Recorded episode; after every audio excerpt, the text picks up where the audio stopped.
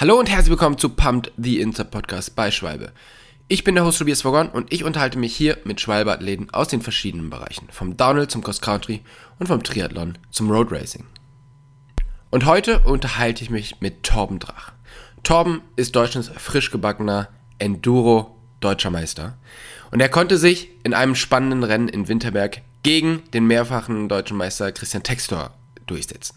Mit Torben spreche ich über die ersten drei Rennen dieses Jahr, über die deutsche Meisterschaft und natürlich, was er sich für diese Saison noch alles vorgenommen hat. Viel Spaß bei dieser Folge von Pumped.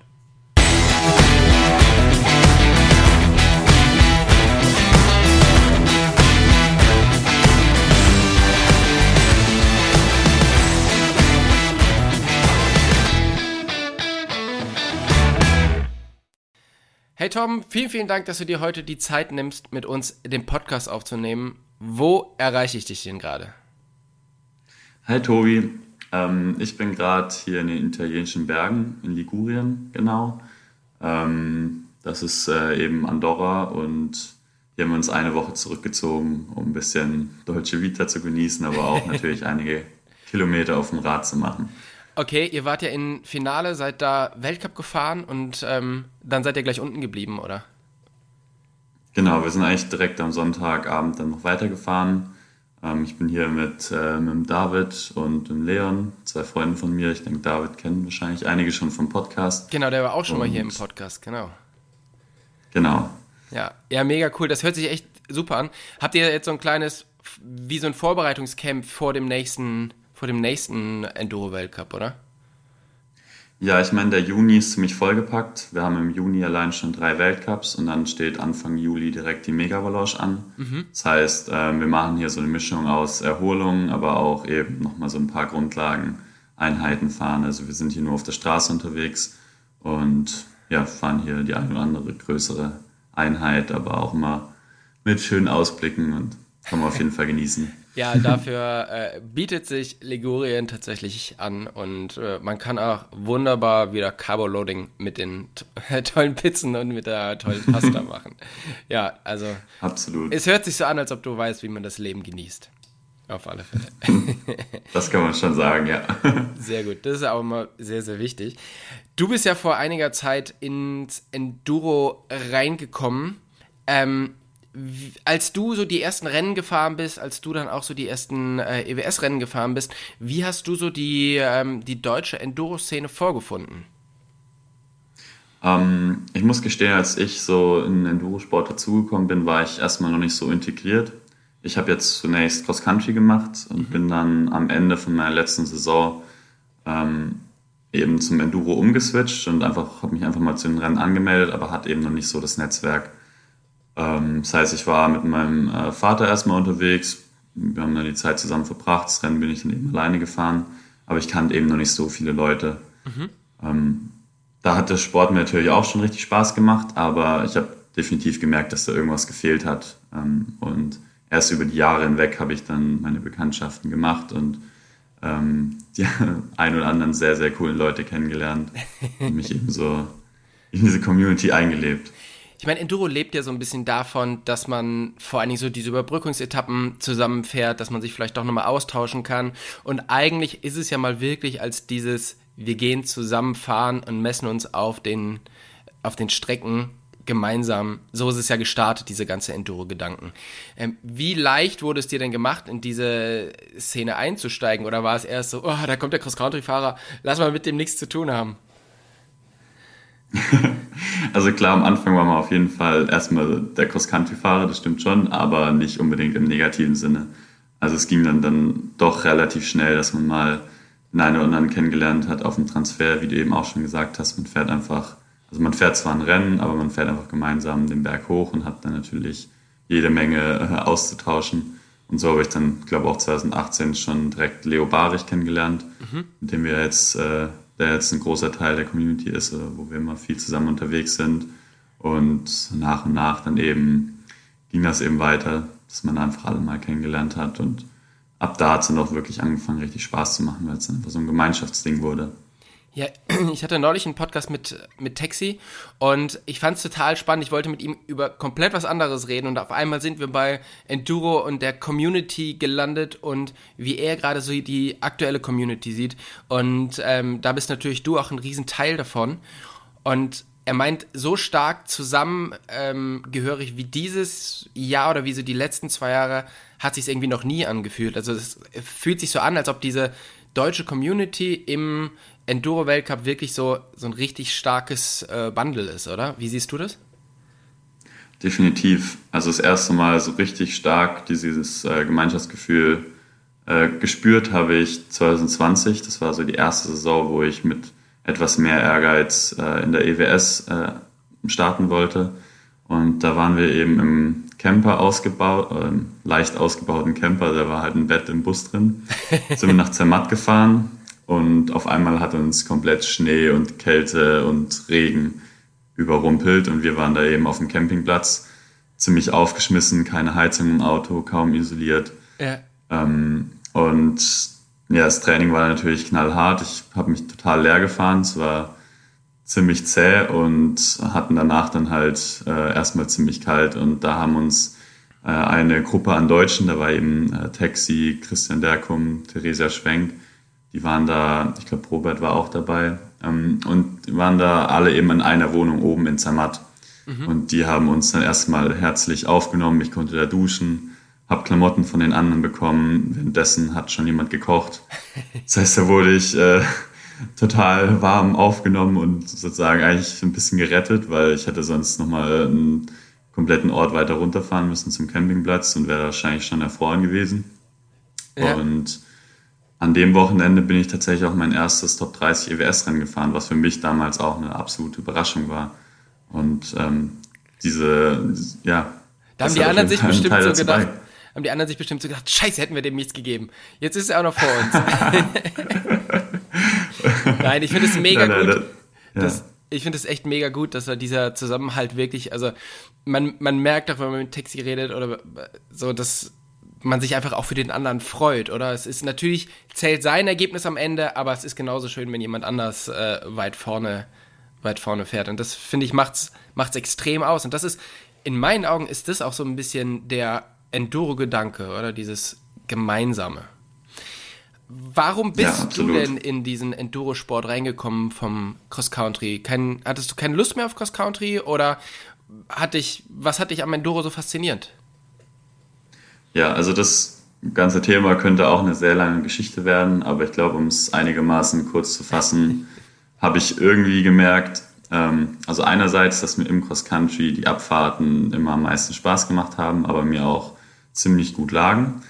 Und andererseits hat irgendwas einfach nicht mehr gepasst in der äh, Cross-Country-Sportart. Also es war natürlich gigantischer Zeitaufwand, das ist es jetzt auch wieder.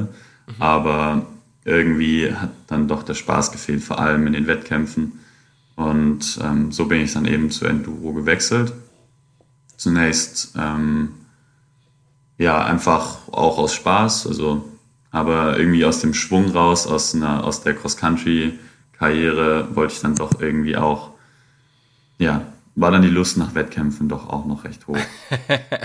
ja, das kann ich mir äh, sehr gut vorstellen. Das verliert man halt irgendwie nicht, oder?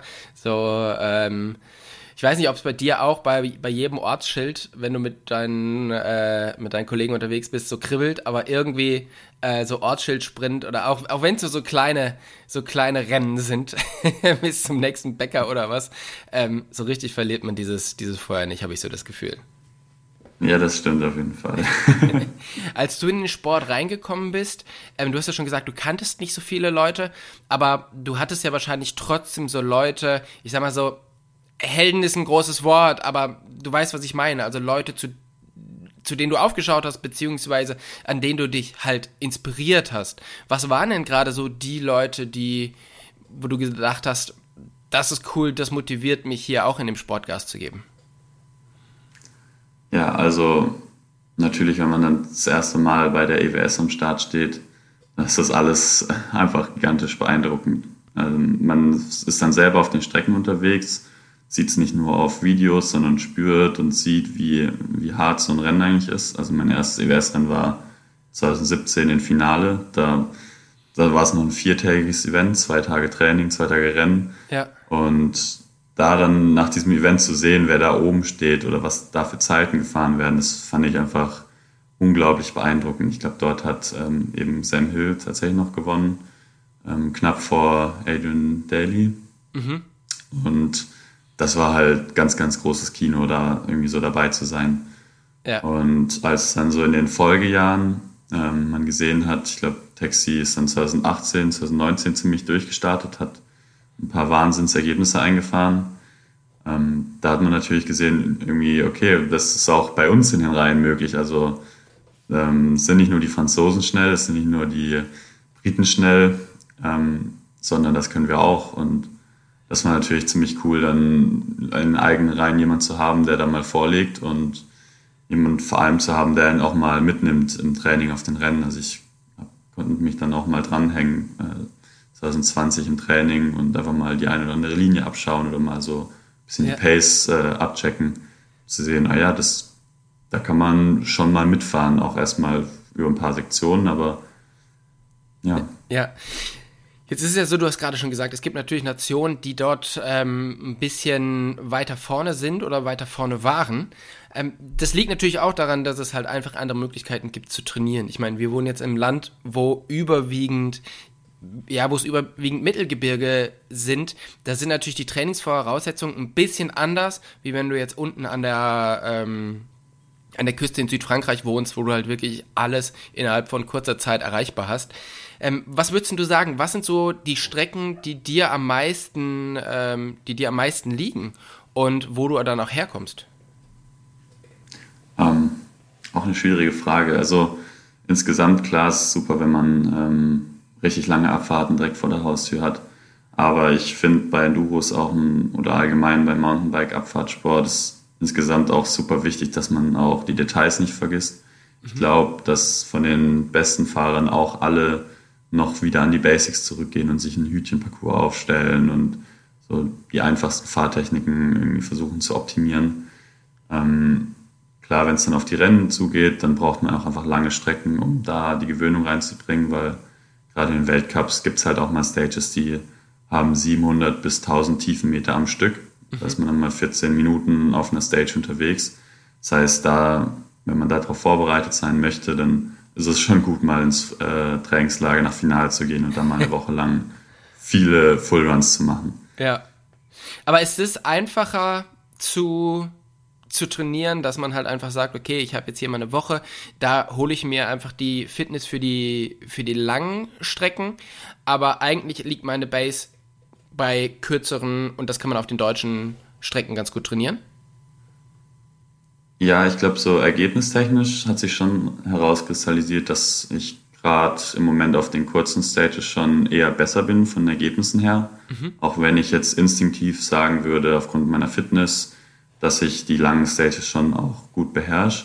Aber ich finde, auf den langen Stages ist es gerade auch sehr schwierig, mental sehr lange auf einem hohen äh, Level zu bleiben. Also die Konzentration über so eine lange Zeit ist so aufrecht zu erhalten. Und ich glaube, das ist auf jeden Fall so ein Gewöhnungsding oder dass man eben viel lange Strecken auch fährt und dann weiß, dass man lange in dem Fokus bleiben kann. Ja, ähm, wenn du jetzt über diese kurzen deutschen Strecken redest, wo du halt sehr, sehr schnell bist, ich meine, du warst ja dieses Jahr schon mal sehr, sehr schnell und zwar bei der deutschen Meisterschaft ähm, in Winterberg. Winterberg ist jetzt nicht die Region mit den allerlängsten Strecken, trotzdem bist du da deutscher Meister geworden. Ähm, erzähl mal so ein bisschen, wie ist das Wochenende für dich gelaufen und äh, wie ist es für dich jetzt in einem, in einem Deutschland-Trikot rumzufahren? Ja, also klar, ähm Winterberg waren insgesamt relativ wenig Höhenmeter, aber dafür war der Anspruch schon sehr hoch, weil die äh, Strecken gerade auch alle ziemlich frisch waren. Ähm, dadurch hat sich dann im Training sehr viel rausgearbeitet, also viele feine Wurzeln äh, unter dem weichen Boden, der dann auch noch leicht nass war.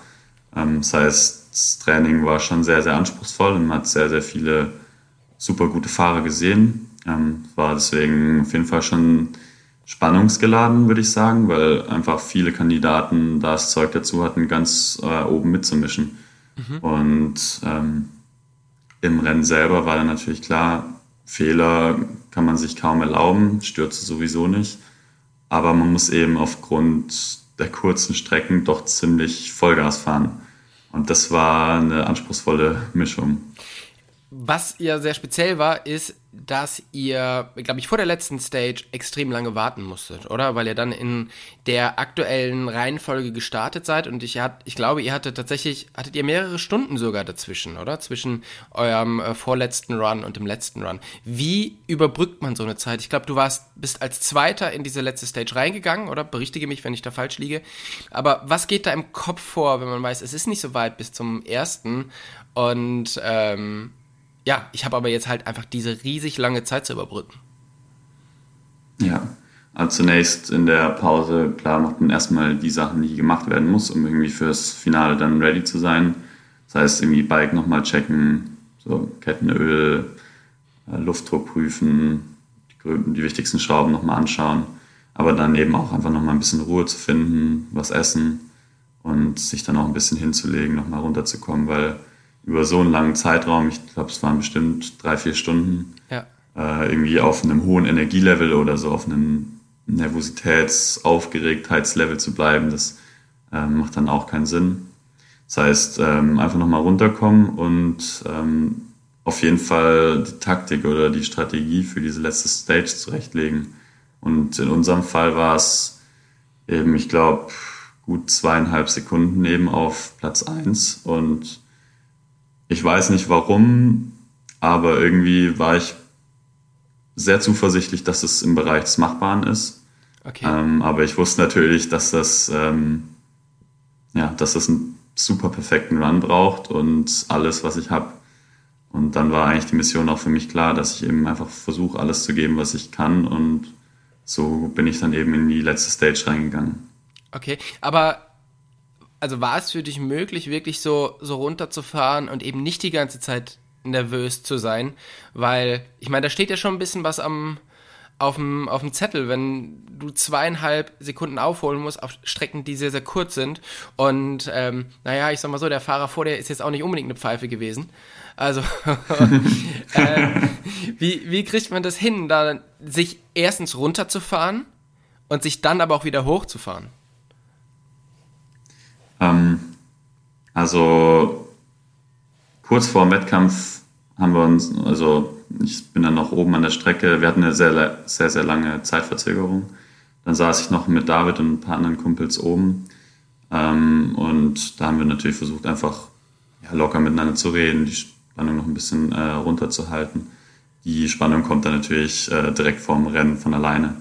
Aber meistens ist man nur aufgeregt, wirklich bis zum Rennstart hin da war das natürlich, wie du schon sagst, die Nervosität ist ins Unermessliche gestiegen. Mhm. Aber ich bin auch fest überzeugt, dass man diese Spannung, diese Aufregung auch einfach braucht vor einem Rennen, vor allem wenn es eben unter zwei Minuten sind. Das heißt, man steht am Start, das Blut pumpt einem durch die Adern, man ist unendlich aufgeregt. Ähm, und in dem Moment muss man sich dann halt ähm, einfach, darf man davon nicht einfach weglaufen, sondern muss einfach dreimal tief durchatmen und dann halt diesen Schwung mit auf die Strecke nehmen. Ja. Und ähm, in dem Moment stellt man sich auch nicht mehr eine Platzierung vor oder seine ähm, Kontrahenten oder sowas, sondern da geht es dann darum, ich fahre jetzt in diese Stage rein und gebe überall alles, was ich habe und hole jetzt das Beste aus mir raus. Und unten, wenn man dann übers Ziel ist, da kann man dann schauen, hat es jetzt gereicht, war die Zeit gut. Und ähm, genauso bin ich da oben eben reingefahren. Und es war definitiv ein sehr, sehr wilder Ritt, aber genau so am Limit, wie es noch okay war. Und eben genau das, äh, was eben gerade so gereicht hat. das, was man braucht, ja. Mhm. Als du unten rausgekommen bist, ähm, es war ein bisschen spezielle Situation, weil normalerweise ist es nicht so, dass man in der richtigen Reihenfolge in die letzte Stage fährt. Ähm, das heißt, nach dir kam nur noch einer. War dir klar, als der letzte über die Ziellinie gefahren ist, dass du jetzt deutscher Meister bist oder hat es noch ein bisschen bis zur Auswertung gebraucht? Ich muss gestehen, ich ähm, habe noch ein bisschen gezweifelt, weil ich eben nicht genau Bescheid wusste, wie die Anzeigentafel unten funktioniert oder ob das jetzt schon die Gesamtzeit ist oder einfach nur von dieser letzten Stage. Das heißt, da stand eben, dass ich mit eineinhalb Sekunden der schnellste war aber das hätte jetzt natürlich einen Unterschied gemacht. Wenn es nur auf der Stage gewesen wäre, dann wäre ich insgesamt Zweiter geworden. Mhm. Ähm, und ja, aber es war dann letztendlich schon die Gesamtzeit und das hat aber auf jeden Fall ein bisschen gedauert, bis ich das so akzeptiert habe oder dass ich der Zeitmessung da so vertraut habe, weil, wie gesagt, also es war ein großes Vorhaben, das noch umzudrehen auf der letzten Stage und so ganz, ja, hat, hat mich dann schon auch ein bisschen überrascht und einem Ziel, aber natürlich im positiven Sinne. Und als ich es dann wirklich realisiert habe, das Gefühl, es war dann schon unbeschreiblich. Ja. Was bedeutet denn dieses äh, Deutschland-Trikot, beziehungsweise natürlich dieser deutsche Meistertitel für dich?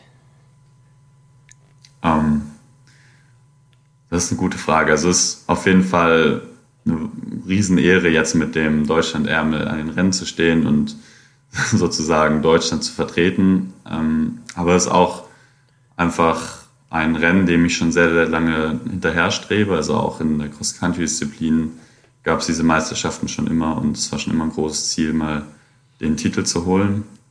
Und eigentlich ist es jetzt ähm, so gekommen, wie ich es irgendwie nie gedacht hätte. Also vor Jahren, wenn man mir gesagt hätte, in einer anderen Disziplin, in einer anderen Altersklasse oder halt eben dann in der Eliteklasse, ähm, ja, das, ist natürlich der Best Case für mich und bedeutet mir gerade deswegen einfach schon sehr, sehr viel. Mhm. Aber vor allem auch, weil es einfach auch ein schwieriges Wochenende war. Im Training lief manches nicht so, wie ich es mir erhofft hatte. Und dann sind auch wieder Selbstzweifel aufgekommen und da dann am Sonntag drüber zu stehen und ähm, trotzdem ein fehlerfreies Rennen runterzubringen, ohne Stürze. Und ähm, ja, das gibt mir dann eben doch sehr, sehr viel Schwung für alles, was jetzt noch kommt. Ja, ich meine, du bist ja schon eigentlich sehr gut in diese Saison gestartet, oder? Ihr, wart in Tasmanien unterwegs, da hattest du wirklich, glaube ich, ein ganz gutes Wochenende und ähm, hast einfach zeigen können, dass du über den Winter scheinbar ganz gut gearbeitet hast. Ähm, wie viel Selbstvertrauen gibt dir das dann für so ein Rennen wie die deutsche Meisterschaft? Oder ist es eben ein komplett anderes Ding, weil die Strecken halt einfach komplett anders und viel kürzer sind? Also ähm, klar, der Saisonstart hat mir schon sehr, sehr viel Selbstvertrauen gegeben, weil ich einfach wusste, die Pace an sich ist da. Aber wie du schon sagst, das Rennen ähm, in Winterberg waren einfach komplett andere Begebenheiten. Ähm, sehr, sehr viele gute Fahrer und ähm, deswegen, klar, war schon so eine Unsicherheit da, wie jetzt da, wie das jetzt dort ergebnistechnisch dann aussehen könnte. Und ähm, gerade weil es im Training eben, ich habe es vorher kurz angesprochen, so ziemlich tricky war mit den nassen Wurzeln. Ich habe sehr, sehr viele Fehler gemacht. Also ich denke, es ging auch nicht nur mir so. Aber ähm, man hat halt doch sehr oft die Linie verlassen, weil man irgendwo eine Wurzel nicht gesehen hat unter dem losen Boden. Das hat das Ganze schon sehr, sehr spannend gemacht. Mhm. Und du bist ja dann als deutscher Meister zum nächsten äh, Weltcup gereist nach Finale. Und da ist es gleich am Anfang nicht so richtig gut gelaufen. Du hattest irgendwie gleich einen Sturz auf Stage 1. Hat das ein bisschen was damit zu tun, dass du jetzt halt einfach als deutscher Meister nicht einfach nur als, als Torben an den Start gehst, sondern du hast jetzt einen Ärmel mit der Deutschlandflagge. Macht das irgendwas mit dir? Also es war sicher auch äh, schon ein Teil davon, dass ich insgesamt einfach nochmal deutlich motivierter war. Ähm, aber es ist auch, eben wie du vorher schon gesagt hast, mit den erfolgreichen Rennen direkt zu Beginn der Saison jetzt plus die deutsche Meisterschaft hatte ich schon einfach Bock, nochmal irgendwie einen Schritt draufzulegen, eben jetzt auch im Weltcup. Mhm. Und ich habe mich im Training schon super gut gefühlt und wusste, dass mir das Rennen und die Strecken sehr gut liegen. Und wollte dann eben in die erste Stage schon einfach etwas flotter reinstarten. Aber ähm, war zu dem Zeitpunkt irgendwie noch nicht so ganz äh, auf voller Konzentration. Irgendwie ist an dem Morgen, gab es schon ein bisschen Chaos und ähm, hatte nicht so richtig die Zeit, dann direkt vor der Stage nochmal zu mir selber zu kommen, die Strecke durchzugehen und mich so richtig zu fokussieren. Mhm. Und bin dann eben auf einer Geraden ein bisschen überpaced und habe die Linie verloren. Genau, deswegen, also es war bestimmt auch ein bisschen Teil davon, aber ich hatte auch einfach Bock, nochmal so ein bisschen eine Schippe draufzulegen im Weltcup. Ja. Vor allen Dingen Finale, obwohl es halt es ist irgendwie zehn Stunden von uns weg, es ist Italien, es ist ein anderes Land, aber irgendwie habe ich so das Gefühl, Finale ist schon so ein bisschen das Heimrennen von den Deutschen, oder? Also weil man ja. verbringt ja doch sehr, sehr viel Zeit dort unten, trainiert. Ähm, wie sehr spielt das auch so im Kopf äh, eine Rolle, dass man ja gerade dort, wo ganz sicher nächsten Winter auch wieder alle Enduro-Profis trainieren, dass man gerade dort richtig schnell sein möchte? Ja, das, äh, das hast du völlig recht. Das kommt auf jeden Fall auch dazu. Vor allem, was man sagen muss, es waren super viele deutsche Zuschauer da, die an der Strecke sehr laut angefeuert haben und die Stimmung war gigantisch. Ähm, das hat natürlich auf jeden Fall nochmal ordentlich befeuert, vor allem im späteren Verlauf dann vom Rennen. Und ähm, klar, das war auf jeden Fall vor dem Rennen auch schon so ein Punkt. Ich habe mich dort wohlgefühlt. Ähm, das ist ein cooler Ort. Ich liebe es im Finale und also das Rennen war jetzt in Pietra, aber in der Gegend einfach Rad zu fahren ist super cool. Ähm, deswegen, es war, kam alles zusammen und ähm, ich wollte auf jeden Fall einfach mehr Gas geben. So. Du bist ja danach, also es war quasi klar, okay, du kannst jetzt hier nicht mehr so eine richtig, richtig gute Zeit fahren. Und oft ist es ja dann so, dass der Druck so ein bisschen raus ist und man dann extra nochmal ein richtig gutes Wochenende oder einen richtig guten Renntag hat, weil man halt das Ganze, dann ist es eben wieder dort bei, ey, ich gehe jetzt einfach mit Freunden Radfahren. War das bei dir auch so oder hast du versucht, diese Zeit irgendwie krampfhaft wieder gut zu machen? Ja, nee, ähm, Genau, das ist eben das Coole am Enduro. Gerade wenn man einfach mal einen super schlechten Tag hat oder das Rennen eigentlich schon verloren ist, dann weiß man halt, im Worst Case gehe ich jetzt einfach noch eine Runde Radfahren, habe ein paar geile Strecken vor mir und äh, habe einen coolen Tag. Das heißt, nach der ähm, Stage 1 habe ich halt mein Bike noch repariert, habe geschaut, dass ich wieder so einigermaßen zur Sache oder bei der Sache bin, also wieder ein bisschen in den Flow reinkommen und ab Stage 3 war dann auch alles wieder also hat es wieder richtig angefühlt, auch wie Rennen fahren. Ähm, auf den Transfers hat man sich eben mit den anderen unterhalten. Und das Wetter war ja auch super, beziehungsweise dann irgendwann auch sehr, sehr heiß. Aber für mich dann auf jeden Fall ein gigantischer Tag auf dem Bike. Also ich habe es dann absolut genossen. Und das ist halt das Coole an dem Sport, dass selbst wenn der Wettkampf jetzt nicht super läuft, dann kann man trotzdem einfach richtig viel Spaß noch auf dem Fahrrad haben. Und darum geht es ja, glaube ich, bei dem Ganzen. Auf alle Fälle, ja. Ähm, als nächstes geht's für euch nach Leogang und dann Val di Fassa. Ähm, Leogang ist eine neue Venue, wo man jetzt noch nicht so richtig war, äh, beziehungsweise noch nicht richtig Rennen gefahren ist. Was erwartest du dir da? Ähm, ja, also Leogang wird auf jeden Fall spannend. Wie du gesagt hast, wir sind da noch nie gefahren. Ähm, jetzt, gerade gestern, ist das Streckenplan rausgekommen. Äh, wie es ausschaut, fahren wir sehr viel auf Bikeparkstrecken. Also man kann sich wahrscheinlich einstellen auf ein schnelles, rasantes Rennen. Mhm. Ähm, aber ich persönlich habe natürlich mega Bock. So, also dieser, das letzte Rennen wirft mich jetzt auf keinen Fall zurück. Es ist manchmal, also ich hatte sehr, sehr viele Wettkämpfe lang keinen Sturz mehr. Also es sind bestimmt sieben, acht Rennen her. Ähm, jetzt habe ich gemerkt, okay, das war jetzt mal wieder ein bisschen zu viel. Aber es kann einem natürlich auch helfen, dann wieder für die nächsten Rennen so ein bisschen sein Limit zu kennen. Ja. Und ja, ähm, das heißt, ich habe jetzt schon wieder mega Bock auf Leogang und bin gespannt, was sie dort für ein Event auf die Beine stellen, weil es sind jetzt auch erstmalig alle Mountainbike-Disziplinen für einen Weltcup an einem Ort gebündelt und ich bin super gespannt, was uns dort erwartet. Ja, ich denke, das wird wirklich äh, spannend, dass halt Downhill, Cross Country und Enduro da ist. Und Enduro ist ja dieses Jahr das erste Mal nicht die EWS, also die Enduro-Weltserie, sondern es ist der Enduro-Weltcup. Hat sich da in deinen Augen irgendwas verändert von der Organisation, vom Rennformat oder ist das alles beim gleichen geblieben? Ähm, insgesamt, da das ja die gleichen Organisatoren sind wie auch letztes Jahr, also das noch von der ISO geführt wird im Hintergrund, mhm. ähm, war es schon ziemlich ähnlich bisher alles. Ähm, aber natürlich bin ich jetzt auch gespannt, wie es dann halt wird, wenn jetzt alles zusammenkommt, weil dann ja auch der Aufwand insgesamt für die Orga deutlich größer ähm, wird. Und ich hoffe einfach, dass das auf jeden Fall alles gut geht. Ähm, genau. Ja, in Leogang ähm, gibt es ja auch eine Neuheit. Du hast vorher das Format von der Deutschen Meisterschaft kurz angesprochen. Das ist jetzt erstmalig dann auch im Weltcup vorhanden in Leogang. Das heißt, dort wird die sechste Stage dann eben auch einzeln nochmal ausgefahren mit einem Reseeding im Stil von einem Downhill-Rennen, mhm. also in dieser Final Stage. Und das in, dem, in Leogang, wenn ich es jetzt richtig gesehen habe, eben auch auf der Downhill-Strecke, beziehungsweise auf der Speedster-Strecke. Ich glaube, das müsste die Downstrecke sein. Das wird auf jeden Fall sehr, sehr spannend und ja, also kommen schon ein paar Neuheiten auf uns zu. Ja, ich meine, das ist natürlich vor allen Dingen dafür gut, dass Enduro besser verständlich ist, weil bis jetzt war es immer so, ist natürlich ein total tolles Rennformat, aber für den Außenstehenden äh, der sieht schnelle Radfahrer, aber der weiß ja nicht, wer führt gerade und da ist natürlich das Format vom Downhill-Rennen viel, viel besser. Ähm, und ich denke, das, das bringt natürlich jetzt auch wirklich Charme ins Enduro. Auf der anderen Seite ist es natürlich auch wieder so, auch da werdet ihr wahrscheinlich relativ lange warten müssen, ähm, bis ihr in die letzte Stage fahrt.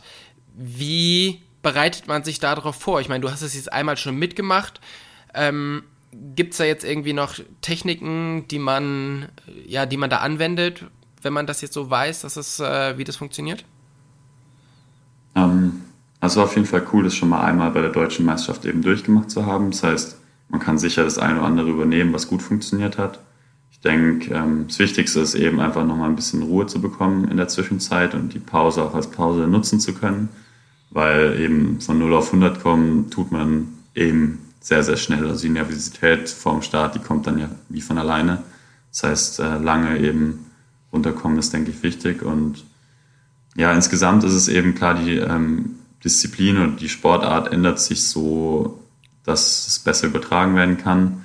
Und das ist natürlich auch immer spannend, dann wie das halt für die Sportler ist, ob das dann immer noch im Sinne auch von unserer sportlichen Leidenschaft ist. Mhm. Aber ich glaube, das ist eben auch ein Deal, den wir eingehen müssen, dass der Sport einfach ein bisschen populärer wird und wir dann da alle auch etwas besser davon leben können, beziehungsweise ja, mehr Leute unseren Sport verfolgen können. Ja, ja, ich denke auch, dass das, äh, es dauert wahrscheinlich so ein bisschen, bis sich das so richtig eingegroovt hat, aber ich glaube, das ist eine ganz gute, ganz gute Neuerung. Ihr habt jetzt den Riesenvorteil, äh, was heißt ein Riesenvorteil, aber ihr, ihr seid halt schon mitten in der Season. Die Downhiller fahren dieses Wochenende irgendwie, oder wenn die Folge rauskommt, ist letzte Woche, ähm, ihren ersten Weltcup. Ihr habt jetzt immer so einen relativ langen Break zwischen den einzelnen Stationen.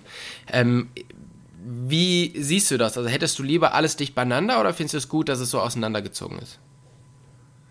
Mhm, mal so, mal so. Also es natürlich jetzt erstmal eine intensive Zeit. Man ist eigentlich nur dauerhaft unterwegs. Ich bin jetzt äh, etwas über vier Wochen nicht zu Hause. Aber andererseits ist es natürlich auch cool, wenn man dann so eine Art Season Break hat, also im Juli, August dann äh, nochmal ein bisschen runterkommen kann, vielleicht sogar ein bisschen wieder ins Grundlagentraining geht, nochmal ein paar Sachen anpasst, äh, ein paar Sachen testen kann. Aber klar, ähm, so ein bisschen gleichmäßiger Verlauf hätte auch Vorteile, aber am Ende ist es so, wie es ist und ähm, ich denke, ähm, für mich ist es auf jeden Fall kein Problem und ich freue mich auf jeden Fall auf den ganzen Rennblock. Man sieht ja immer auch viel, man kommt in viele Gegenden und ja. Ja. Ihr habt ja dieses Jahr, ich glaube, zwei neue Stops äh, mit, mit Leogang und äh, Ludenville, oder wie heißt es? Genau. Ähm, ähm, Châtel, Châtel ist der neue, der zweite neue Spot. Ah, okay, Entschuldigung. Ähm, ja. Ein paar Rennen hast du schon ähm, bestritten. Auf was freust du dich denn diese Saison so am meisten? Ähm, also ich muss sagen, äh, die Fasser ist immer so ein bisschen ein Favorite-Spot von mir. Mhm. Ich weiß gar nicht so genau wie, aber irgendwie gefallen mir auch einfach dort die Dolomiten, die Gegend ist schön und die Art der Trails, das ist doch auch sehr vielseitig, es ist meistens immer ein bisschen Lomer dabei, dann aber auch viel Wanderweg, äh, ähnliches. Also es äh, gefällt mir immer sehr gut, einige Tiefenmeter. Da freue ich mich auf jeden Fall drauf, aber auch Ludonviel eben in den Pyrenäen am Ende der Saison. Mhm. ist definitiv auch nochmal ein Highlight. Okay. Und was erwartest du dir von der restlichen Saison noch alles?